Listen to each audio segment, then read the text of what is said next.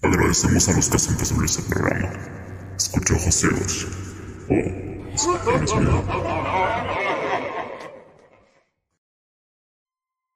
Sean bienvenidos a una nueva cápsula aquí en Ojos Ciegos. En esta ocasión hablaremos sobre el terror de la Navidad, el peor enemigo de Santa Claus y el mayor temor de los niños malvados. Quédate y conoce la increíble, pero tenebrosa historia de Krampus.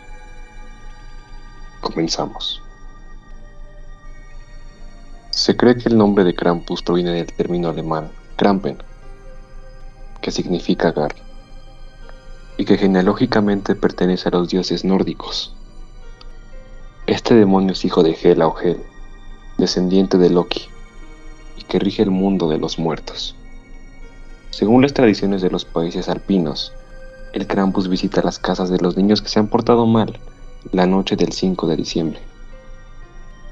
Pero el 6 de diciembre es su festividad oficial, en la que se organizan desfiles con personas disfrazadas como este demonio. Krampus es una criatura de orejas de elfo y unos grandes cuernos del folclore de los países alpinos.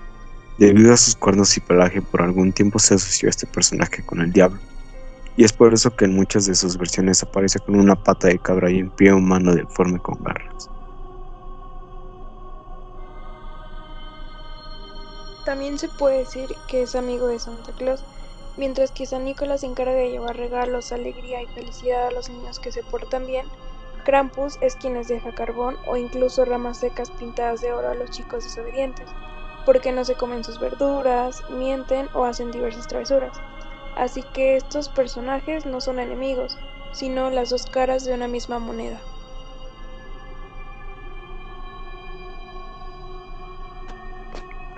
Aunque la Iglesia Católica prohibió la presentación y festividades de este demonio, a partir del siglo XIX, en varias naciones se retomó la tradición de la Noche de Krampus y cada vez va ganando más adeptos.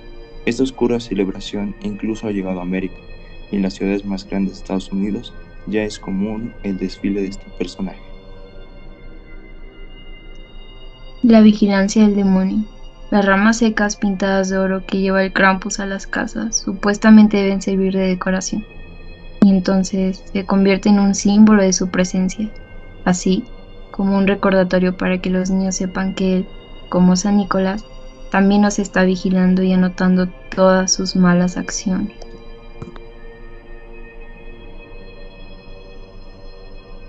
Por si ser bueno para Santa Claus no era suficiente para los niños traviesos, la mala fama y el terrorífico aspecto de Krampus eran capaces de convencerles de que debían portarse bien.